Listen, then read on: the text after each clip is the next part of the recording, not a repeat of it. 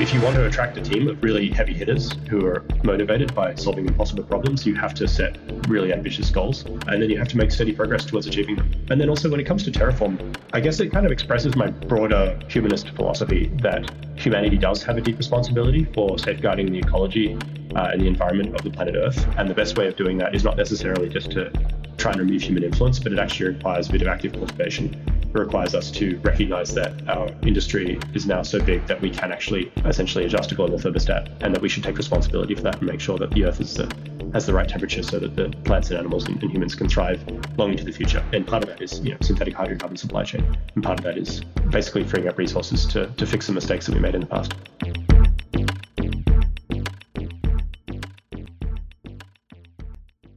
Thank you for listening to Sprint, the podcast of the Federal Agency for Disruptive Innovation of Germany.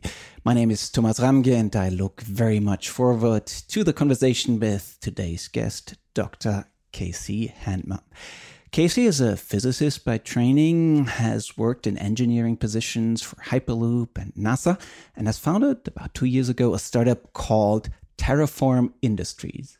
Terraform Industries aims to produce heaps of carbon neutral natural gas from air and sunlight. Heaps means billions of tons, which, in case everything pans out, could greatly contribute to the wholesome effort of decarbonization.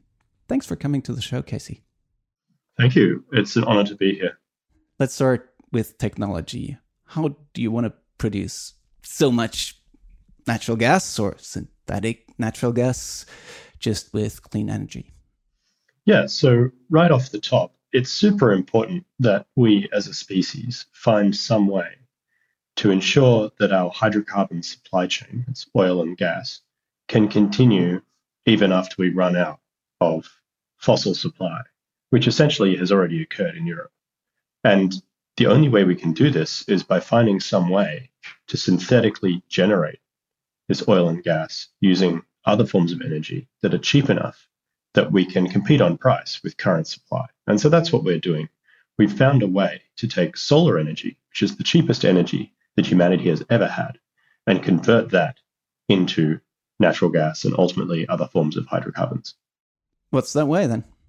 Well, since you ask so nicely, let's start with the output natural gas. The chemical formula for natural gas uh, is mostly methane, which is uh, CH4, carbon and uh, four hydrogen atoms.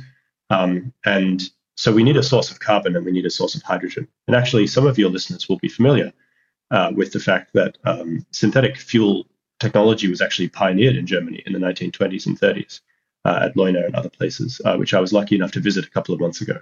So traditionally, as a source of carbon, these synthetic fuel plants um, have used coal, which is almost pure carbon. Um, but for our purposes, we are we're looking for something that is cheaper than coal and is also free from the need to transport carbon from the crust into the atmosphere, which is ultimately the source of you know, our climate challenge. And so the next best source of carbon and the source that we are familiar with in that all plants get their source of carbon uh, from the same place is the air itself. The air contains roughly 420 parts per million of CO2, uh, that's the case whether you're in Antarctica, on the summit of Mount Everest, or in your own backyard. And so, if you can produce a machine that can cost effectively filter that CO2 out of the air, then you're in business. And that's what we're doing. We've developed a machine internally to capture CO2 from the air cheaply enough that we can treat that CO2 as a profit center rather than a cost center, and thus place it you know, upstream, if you like, or you know, upstream of the, the ultimate product, um, which means that in the future, it will just seem natural if you need to get some carbon to make fuel or plastics or whatever, that you get it out of the air, the same way that trees do today. Um, we also need a source of hydrogen, and most of your readers will be familiar with hydrogen electrolysis. A hydrogen electrolysis is actually in the process of a, a fairly uh, exciting shift um, in terms of the way that it is done uh, as a source of hydrogen, uh, particularly green hydrogen for industry. Uh, and again, that's driven by the source of energy being solar electricity. Um, and so traditionally, electrolysis may have been run from hydroelectric power or some other form of power that runs 24 hours per day. Now, solar electricity, as I mentioned, is the cheapest form of power that humanity has ever known, but it is only available during the day. So we've engineered our own electrolyzer, which is compatible with that form of intermittent electricity and is thus able to uh, pass on the extremely you know, compelling economic benefits of generating hydrogen directly from solar power uh, to the customer. And then we combine that hydrogen and CO2 in a reactor, which is known as a methanation reactor or sometimes a Sabatier reactor after its inventor. Um, this is actually quite similar to the Haber Bosch process and was originally discovered in the late 1800s. So it's been around for a while. And we can take this uh, carbon dioxide and hydrogen in this reactor and uh, produce methane and also water as a byproduct.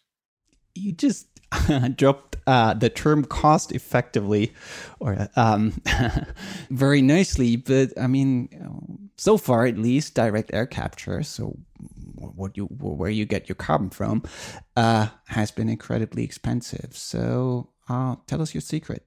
This actually applies to the hydrogen electrolysis approach as well. So think of both these systems while I give this description. Traditionally, electricity was derived from burning fuels. And so, because of thermodynamic uh, conversion inefficiencies, naturally, electricity, even though it's a higher grade form of energy, it's more useful than pure heat, uh, would cost more on a per megawatt hour or per joule basis than the, the heat itself or the fuel itself.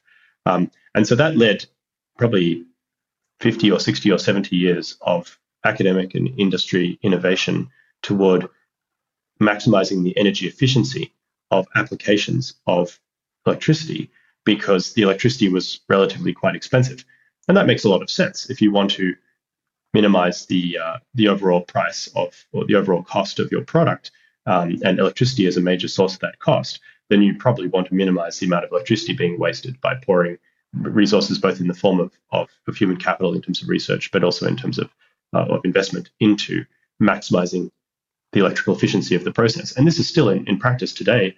Uh, and, and your listeners in Germany will be familiar with, with uh, a variety of efforts at the federal and even local level to improve the energy efficiency of housing, of heating, of cars, of other forms of transport.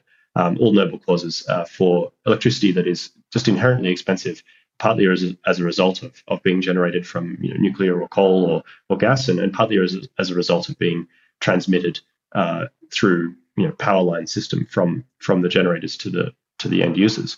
Now, as I mentioned before, our source of energy is not the grid; it's behind the meter solar. And that is, you know, our, our vision is that we have very large fields of solar arrays being built that feed that electricity directly into our extremely power hungry machinery. Uh, and that means that we don't have to pay for grid transmission costs, and we don't have to pay for inverters and transformers, and we don't have to pay for um, the Brayton cycle, uh, the steam generation cycle that is used to convert heat into electricity. And all that enables us to get access to electricity that is not only much cheaper, but it is also getting cheaper over time as solar energy uh, gets cheaper and the technology there improves, uh, which no doubt many of your listeners will also be familiar with.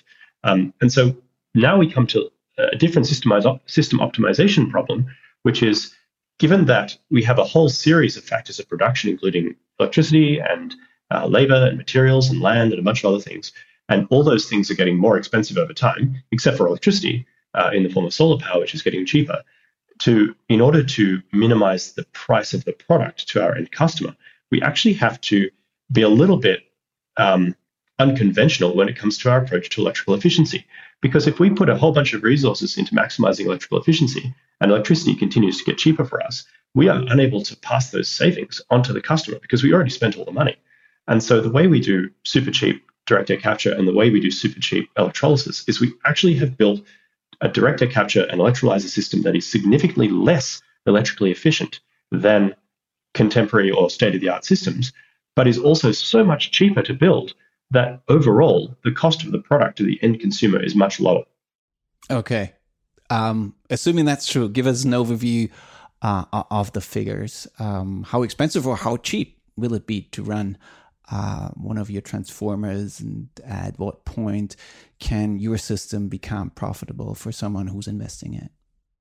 Yes, so this is a good chance for me to um, prevail upon your, your your listenership and ask them to think carefully about which business models, uh, particularly energy intensive ones, can be transformed by direct application of solar power by adaptation of existing processes to function intermittently, so they can take advantage of this cheap form of energy. And we're just one example, making synthetic natural gas, but there are dozens and dozens of businesses out there and, and industries out there which we transform by solar in the next 20 or 30 years.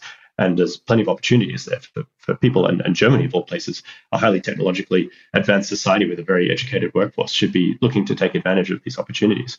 Now, for us, we don't have as much sun. That's a bit of our problem. But anyways, well, so glad you mentioned that. Um, so it turns out that that almost everyone on Earth lives within a day's walk of where their grandparents are able to grow enough food to live. And as you all know, plants don't grow, um, you know, north of the Arctic Circle particularly well because there's not enough sun and it's too cold for them to survive. But Germany, by comparison, is actually one of the major food exporters on Earth. And so I always find it amusing when people tell me that Germany doesn't have enough sun, and so that's some kind of excuse. If Germany did not have enough sun, how would they be able to grow enough food to feed everyone and have enough to export on top of that? Uh, and the answer is there's plenty of sun. Uh, yes, there's less than you know the, the sunniest, most desert parts of of, of you know, the southwest United States, but really only by about, about, about a factor of 1.5 or 2. Uh, and a factor of 1.5 or 2 sounds like a lot. But if Germany had half as much oil as Saudi Arabia, we would not be talking right now. Right? When it comes to energy abundance from solar, it's far more equitable, far more evenly distributed across the surface of the earth, particularly when you take into account where end consumers actually live. Uh, very, very few people live in extremely hot and over sunny deserts, just as very, very few people live in extremely cold and and uh, and miserable parts of the world where where the sun doesn't really um, shine enough to, to grow much food. Um, and so in, in the future, we would, should definitely expect to see uh, power being generated evenly over the surface of the Earth. Uh, but but I do want to come back to your question about costs. So for us, uh, you know, the magical numbers are around 100 bucks uh, per ton of CO2 and about uh, 1,000 bucks per ton of hydrogen, which is one dollar per kilogram. And uh, we actually have a couple of blogs up on our website, uh, blog.terraformindustries.com, that describe in some detail how we've managed to achieve these numbers, which are considered holy grails at the same time as they're also considered rather unachievable um, if you're not doing a direct connection to extremely source, uh, ex- extremely cheap source of electricity. Um, and the way we achieve that is we're targeting less than $100 per ton year as a capex uh, price for our direct air capture system, and we're currently targeting less than $100 per kilowatt for our electrolyzer. Um, ultimately, we'll go much cheaper than that, but I don't want to say how much cheaper because everyone will think we're crazy. Uh, but our current prototype is is on the order of 100 bucks a kilowatt. And and for anyone out there who's looking at electrolyzer manufacturers that are offering their product for a thousand or more per kilowatt, uh, they should be justifiably uh, terrified of this prospect. It turns out that um, the, the, extremely expensive uh, investments in, in extremely high efficiency or relatively high efficiency electrolyzers are really at most a few years from being completely stranded. How do you make them so much cheaper building them? Okay, so to drive into electrolyzers, particularly, um, traditionally, in order to make an electrolyzer efficient, um, you have to uh, decrease the amount of energy necessary to tear water uh, apart into hydrogen and oxygen. And one of the ways you can do that is by operating at extremely high temperatures and pressures and by using very exotic uh, metals as catalysts on the cathode and anode, um, each of which, um, yeah, despite the fact it's a catalyst, does not last forever uh, and will eventually wear out and have to be replaced. And so it's not all that hard for me to say, well, I want to build an alkaline water electrolyzer, but I want to operate it at 1,000 degrees Celsius and 100 atmospheres of pressure. And I also want to build the electrodes out of iridium and platinum and suddenly get to an extremely high, um, extremely high cost. And all these things, when you combine them, maybe bump your efficiency up from about 60% to 80%, which is a lot. If you're paying 100, 200, 500 bucks a megawatt hour for electricity, that's definitely worth your while to, to think about efficiency, particularly if you're building an electrolyzer for a particular fixed application where you can justifiably amortize its cost over 30 or 40 years at very low interest rates. Uh, but if you're looking at the opposite, which is what we are, we're actually trying to compete with oil wells, which are typically drilled and then pay for themselves in just a few years. Uh, this, it's absolutely unacceptably high cost to do that. You cannot possibly afford it. Um, and then on top of that, if we want to scale up production, we're not just servicing some fixed market, but we're looking to actively expand as quickly as possibly can. Um, you know, off, over roughly six orders of magnitude scale, uh, you you have to suck all the cost out. So first of all, we don't operate at, at, at higher temperatures and pressures. We operate at ambient temperature pressure. And secondly, we don't put advanced metals in there. We just put the you know, the simplest, cheapest metal that will be uh, compatible with our electrolyte in there, which happens to be nickel. And the amount we need is is, is very minimal. It's basically a foil. And, and so instead of having this, this system, which is actually, if anything, even more engineered than a, a nuclear reactor core, because uh, of just of the, the safety implications if you have a containment failure on, on something that is you know superheated, supercritical potassium hydroxide, uh, compared to our system, which is essentially a, a very disappointing bathtub, um, it is uh, it's, it's much much cheaper, and that's that's essentially the, the the deep dark dirty secret of how we can build these things so cheap. But it's not like we're the first people to do this. The first electrolyzers that were ever built commercially um, in uh, in Norway in the 1910s, um, that later became part of uh, electrolyzers and and uh, heavy water program, um, were were built in a similar way at similar cost. It's just that in 1910 they didn't have access to the same plastic supply chain we do today. So for anything, it's even easier for us today than it was back then. And for the direct air capture part? I mean, the figures that we know in general is that that, that, that there are a thousand a thousand dollars per ton um, in compensation. That's the that's what you have to pay for in in Iceland, where you have the cheap thermal yeah. energy. Yeah, so I don't want to criticize Climeworks too much um, because you know they've built more direct air capture than I have. Um, but it is worth pointing out that their Orca plant in Iceland uh, costs uh, north of twenty thousand dollars per ton year in terms of its capex, um, and and so you would really have to operate that at, at, zero cost for 20 years just to pay back its cost of construction if you're selling the CO2 you've captured for a thousand bucks a ton. And and a thousand bucks a ton, it's uh, it's a non-starter in terms of of being able to compete with with you know, conventional oil and gas production. So 100 bucks a ton is the magic number. How do we do that? Well, it turns out that direct air capture almost always depends on having some kind of um, selective absorbent um, material that is able to to absorb CO2 selectively from the air and then release it. Um, and, and the cheapest way to do this is with the lime calcite cycle, which uses calcium carbonate, calcium oxide, calcium hydroxide cycling uh, to absorb CO2 from the air. And this is standard. It's been used for, you know, since the earliest days in submarines. It's used in, in scuba diving, it's used in spacecraft, it's used in medical applications. Um, and the material itself, lime, is, is, is a, the primary constituent of Portland cement. Uh, and it's also used as whitewash. So it's, it's a very, very common material. It's actually also used in food processing. And that's a very, very cheap material. Uh, and that's what we're using. Uh, that material itself costs on the order of 40 bucks a ton, um, depending on where you are. It, you know, it's basically the same sort of price as cement, if not a little bit cheaper. But the problem with it is that getting the, getting it to release its CO2 is, is quite energetically intensive. But if you've been following what I'm saying, it turns out that the energy is not the expensive part anymore. The electricity is not the expensive part. So you can actually heat it up to about 900 Celsius using a glorified pottery kiln, electrically fired uh, pottery kiln, and, uh, and recover that CO2, which is exactly what we're doing. Now, if you if you want to be too clever and you and you think too much about electrical efficiency, and then obviously lime calcite's bad bad choice, and you probably want to use some kind of amine, which are also used on submarines, uh, but themselves they, they degrade over time and they're quite expensive. Or heaven forbid a zeolite, such as the ones used on the space station, um, somewhat limited supply chain, significantly more expensive, even more. Or if you want to go all out, you can pick a metal organic framework uh, material. I used to work on MOFs way back in the day, and um, and the going rate for those is about fifty thousand dollars a gram. Now, no matter what we do, if we're going to succeed in this business, we're going to be capturing billions of tons of CO2 a year, which means we're going to need on the order of hundreds of millions of tons of solvent material, no matter what we pick.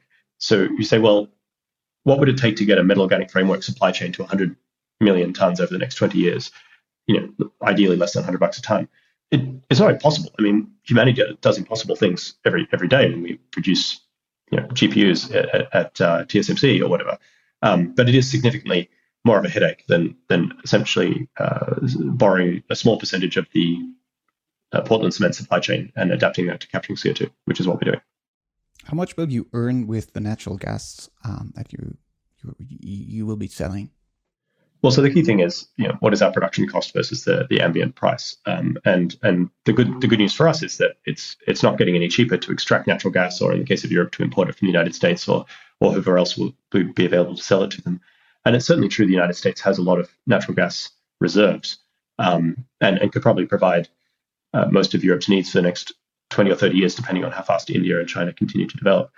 But at the same time, it's not exactly energy security to say, well, you know, we'll develop all these terminals and, and in 20 or 30 years, we'll have almost paid them off and then we'll run out. Um, so that's why I urge your, your listeners to think about what Europe can do to make sure that it has control of its own energy destiny within its own borders. And, and actually, with um, with solar, it's it's fairly trivial. I kind of mentioned earlier that, that almost all humans live within a day's walk of where their grandparents grew food, but uh, a solar synthetic uh, fuel system like ours is about a thousand times more productive, one thousand times more productive per unit area than, than growing food uh, for biofuels, or, or, obviously humans consume biofuels as well.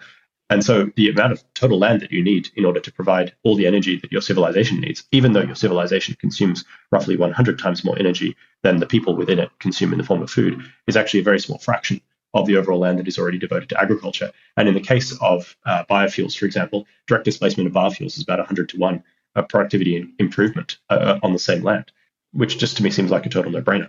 Uh, in terms of our production costs, because we kept the capital costs so low, we were actually able to pass on the, the savings of energy production cost reductions to our consumers um, roughly 80%, 70 to 80% th- uh, pass through. So right now, if you're looking at, you know, say 30 bucks a megawatt hour for solar electricity, um, we can probably do about 30 bucks per thousand cubic feet uh, or per million BTU for uh, natural gas, which is, I'd say, on the edge of competitive in Europe right now. uh, really only one more geopolitical catastrophe, and that would look like a uh, a really really good price.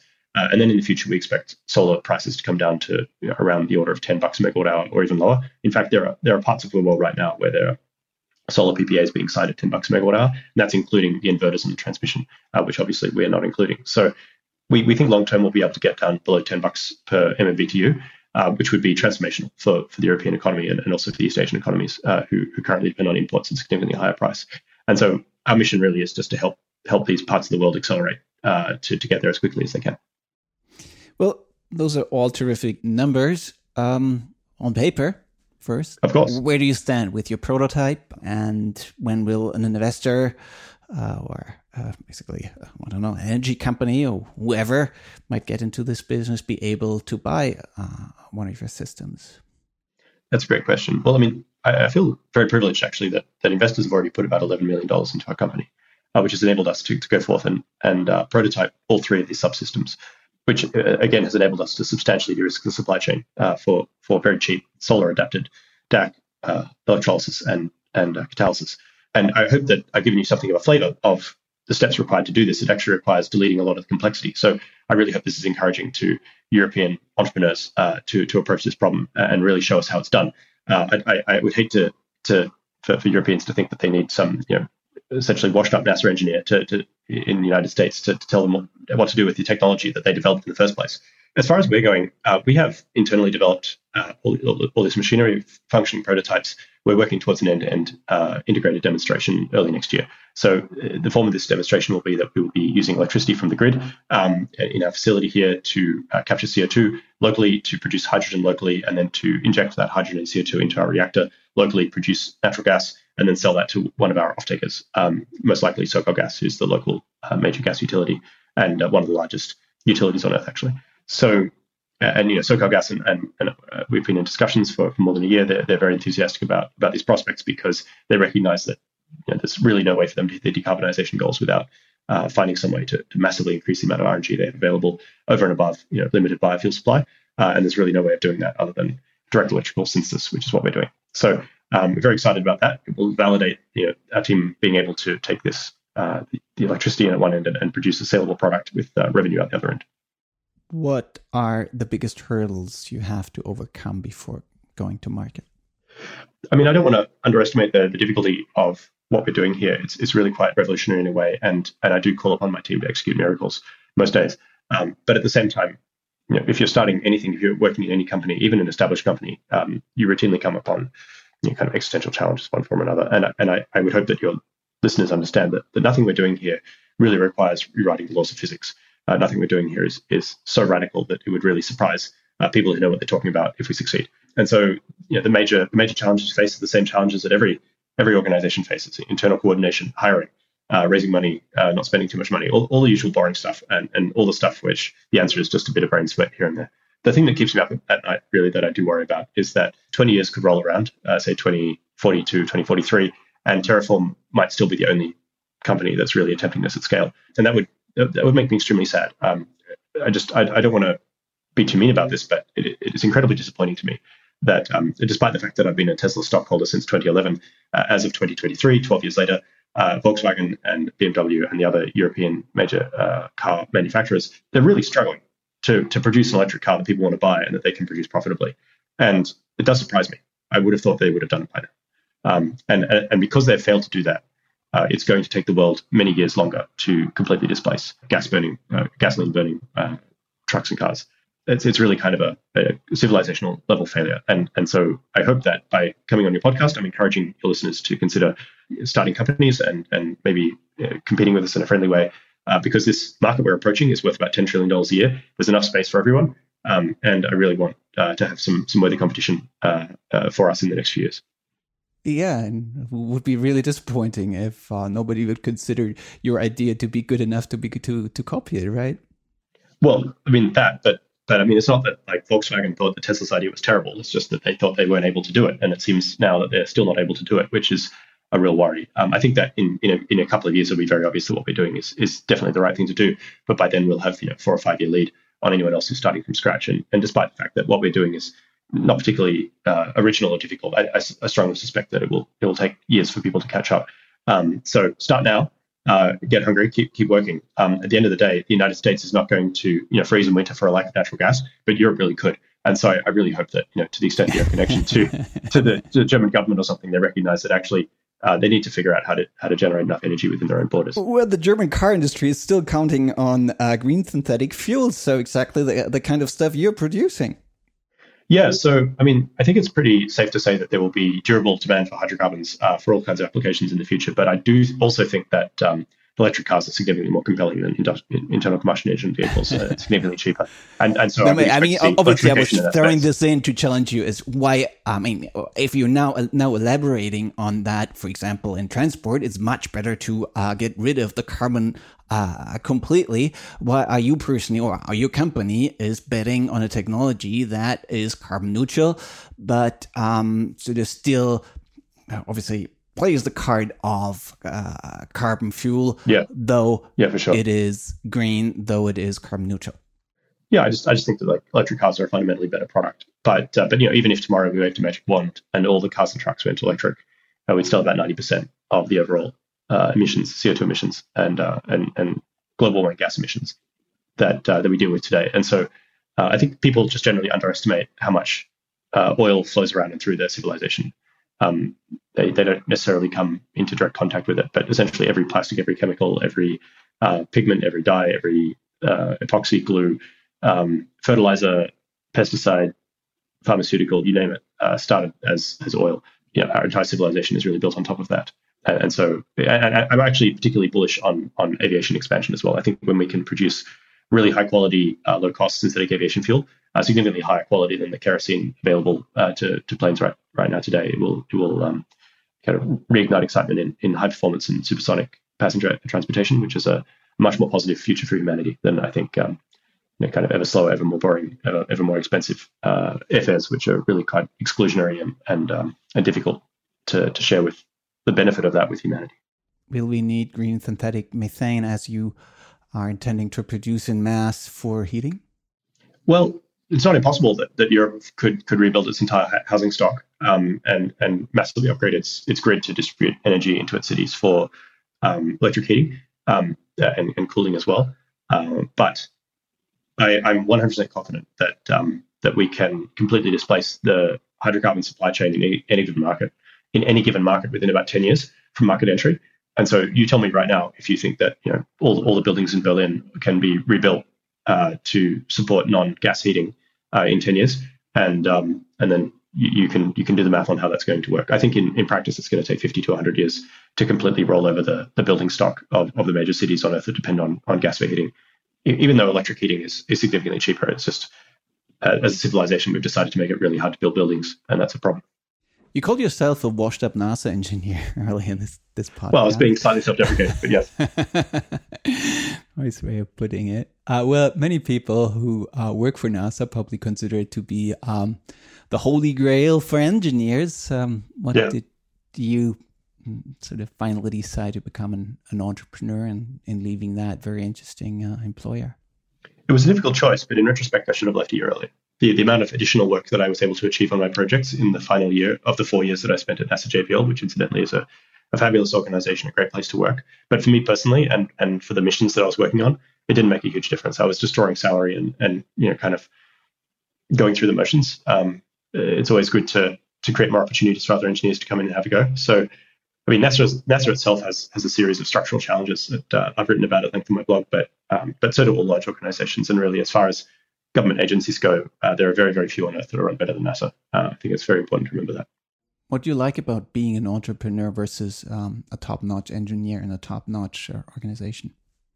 Well, so at NASA and other places as well, I did not really enjoy the same sort of freedom I have today to, to beat my own path um, and to to really push the limits of what I'm capable of. So it's probably a common experience uh, amongst engineers who or, or, or, you know, scientists who have a certain level of ambition that they'll feel that their best work is being blocked or, or not not fully supported by the organizations that they're part of.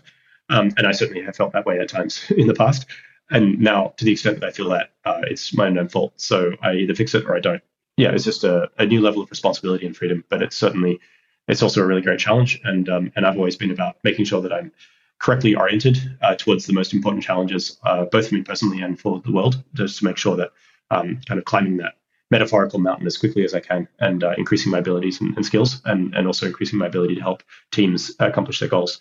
And, and certainly it's true that uh, if I'd stayed at, at, NASA, the promotion schedule there is, is pretty slow and it's seniority based. So um, it would probably have been many decades before I, I was able to get my hands on um, you know, actually having the ability to run teams and, and, help those teams succeed. But as an entrepreneur, like day one, it's your problem. It's your, it's your, it's your fun, fun sandbox now, and you can do it however you want. You can test your theories of how um, people and organizations can best fit together, uh, and you can you can be schooled by uh, schooled hard in some cases by by real world lessons. Uh, but I wouldn't swap it for anything. It's been super super exciting and uh, super enabling. You've called your company Terraform Industries. So um, the sci-fi geeks um, obviously know, and we have many of those in those those of those of this species in our in in, in our audience that terraforming in general uh, applies towards a foreign planet or forming um, some place in space to make it livable. I guess the play play on words here is that you transform Terra, so uh, our own planet, to be livable again. What makes you so self confident to to think in in these gigantic um, dimensions? Um, that's a great question. I mean, Terraform Industries just sounds cool. Um, and we've, we've never been big on subtlety or stealth. So it's important for us to essentially have a, a corporate culture that is aligned with our broader goals. Um, very, very straightforward. Like we're, we're here to solve the climate crisis. We're here not just to kind of screw around a bit on some edge cases. We're here to solve the big problem, which is how do we support humanity's demand for cheap hydrocarbons, which is so necessary for human development and poverty reduction at the same time as we actively displace fossil extraction. Uh, and really, that comes down to terraforming. I'm a huge space geek myself. Um, I looked, I've done quite a lot of calculations on terraforming Mars, uh, and also I wrote a book on industrializing Mars, which had a chapter on hydrocarbon synthesis, which you would have to do there, uh, which was kind of in some ways the genesis of the idea that became Terraform Industries, because it turns out that synthesizing natural gas on Mars is necessary if you ever want to come home, but it's also really difficult uh, for reasons that do not really apply on Earth. So all the things that make um, would, would make what we're doing here difficult on Mars make it easier, much much easier here on Earth. Almost inevitable, I would say. If you if you want to attract a team of of really heavy hitters who are motivated by solving impossible problems, you have to set really ambitious goals, uh, and then you have to make steady progress towards achieving them. I, I don't think that I would be all that excited to get out of bed in the morning to to not to not solve big problems. Um, and then also when it comes to Terraform, I guess it kind of express, expresses my broader humanist philosophy that humanity does have a deep responsibility for safeguarding the ecology uh, and the environment of the planet Earth. And the best way of doing that is not necessarily just to try and remove human influence, but it actually requires a bit of active cultivation. It requires us to recognize that our industry is now so big that we can actually essentially adjust a global thermostat um, and that we should take responsibility for that and make sure that the Earth is the, has the right temperature so that the plants and animals and, and humans can thrive long into the future. Um, and that, and part of that is you know synthetic hydrocarbon supply chain, and part of that is you know basically freeing up resources to to fix the mistakes that we made in the past. What will Terraform Industries have achieved in ten years from now? That's a good question. Uh, it's always good to set set bold, ambitious goals. Ten years in the future, 2033. I'd say by 2033 we will serve at least a billion customers we won't quite be at the at the tipping point. We'll still be in the really massive headache accelerating phase. Um, but uh, but you know, in the sunnier parts of the world, we'll have completely displaced hydrocarbon consumption by 2033. That's that's quite doable. Uh, and by, by we, I mean us and our competitors. Uh, by, by we, I mean the, the synthetic hydrocarbon industry.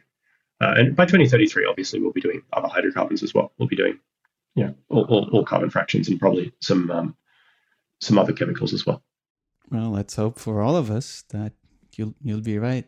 Let me ask. Well, hope is not a um, strategy, right? Like, it's just it's not like yeah, we can hope to do it, but like at the end of the day, the only people who can do this are the technically competent, literate people with good resources, and and actually the number of people who can do that is probably at most one degree separated from everyone who listens to this podcast. Plus, I mean, what you've pointed out is that hopefully it won't be only Terraform Industries pursuing this approach, but yeah, that, that, you'll have uh, many large competitors who compete in a friendly way um, with similar technologies for the same aim, don't they? Let me ask you uh, the very last question that I ask all, all my guests. And um, basically, there I'm asking you to think in other terms or uh, in other dimensions than, than, than aligned with the project project you're working on. What kind of radical innovation do you wish for in the year 2050, except the one you're working on? I do have a wish list, and I have a blog post on this. Uh, it's called "You Should Be Working on Hardware" at blog.kchammer.com. Uh, so check it out um, if you need some ideas. And there's a bunch of stuff that's like kind of cool or nice to haves. But I think the single most important thing that we need to solve as a species, other than um, energy, is aging. Um, there's no physical reason why humans should not or could not live forever, or, or at least for thousands of years. It's just a kind of accident of of evolution that uh, we happen to you know live into our 60s, 70s, 80s, or thereabouts, uh, but with you know, fairly steady deg- degradation. There are many mammal species that are very closely related to us that have very different lifespans, essentially for similarly arbitrary evolutionarily related reasons. There's nothing all that mysterious about the processes that uh, give rise to cellular and bodily homeostasis. Um, and so essentially what we need to do is figure out how to improve those processes a little bit more than nature already has uh, to slow down the aging process uh, so that so humans can live for a very long time. Um, I think that if we don't do that, we're going to basically continue to run headlong into this demographic catastrophe, which has already taken root, taken hold uh, in an irreversible manner in, in Western Europe um, and much of the rest of the world, uh, where you know essentially you'll have three or four or five or six uh, decrepit dependents uh, for every single person who's actually a productive member of, of society. Uh, you know, at that at that period in their life, which is already placing really high pressures on uh, families, family formation, uh, has has done so in, in Japan now for 30 or 40 years uh, and is doing so increasingly in Western Europe, which is which is, is it's a it's a disaster. It's a disaster in the making. It's a slow moving disaster. It's a disaster that no no country, no set of policies has been able to address without address effectively so far. Uh, and so, really, the only way we can get out from under this is to really slow down the rate at which people get old and sick and die. I think it's also just a, a good thing in general. Uh, some people find this controversial, but if you say, well, how would you feel if your dog uh, could live to 50 instead of 15, they think that's obviously good. And I think that the same should apply to humans. And uh, yeah, I'm, I'm optimistic that we're going to figure this out soon. Uh, but it's not, again, it's not going to happen by itself. Uh, we need people to work on this. Interesting. After all, many thanks for your insights into Terraform Industries and your great idea to make great change by combining electrolysis and direct air capture and turn this then into green synthetic methane. Thanks a lot, Casey. Thank you. It's been a pleasure. Thanks a lot to all of you listening to our podcast for your time and attention. If you like our podcast, please like it in your podcast app and uh, leave a review. Our producer is Max Zöllner. In two weeks from now, we'll be back with the next episode. Until then, stay curious.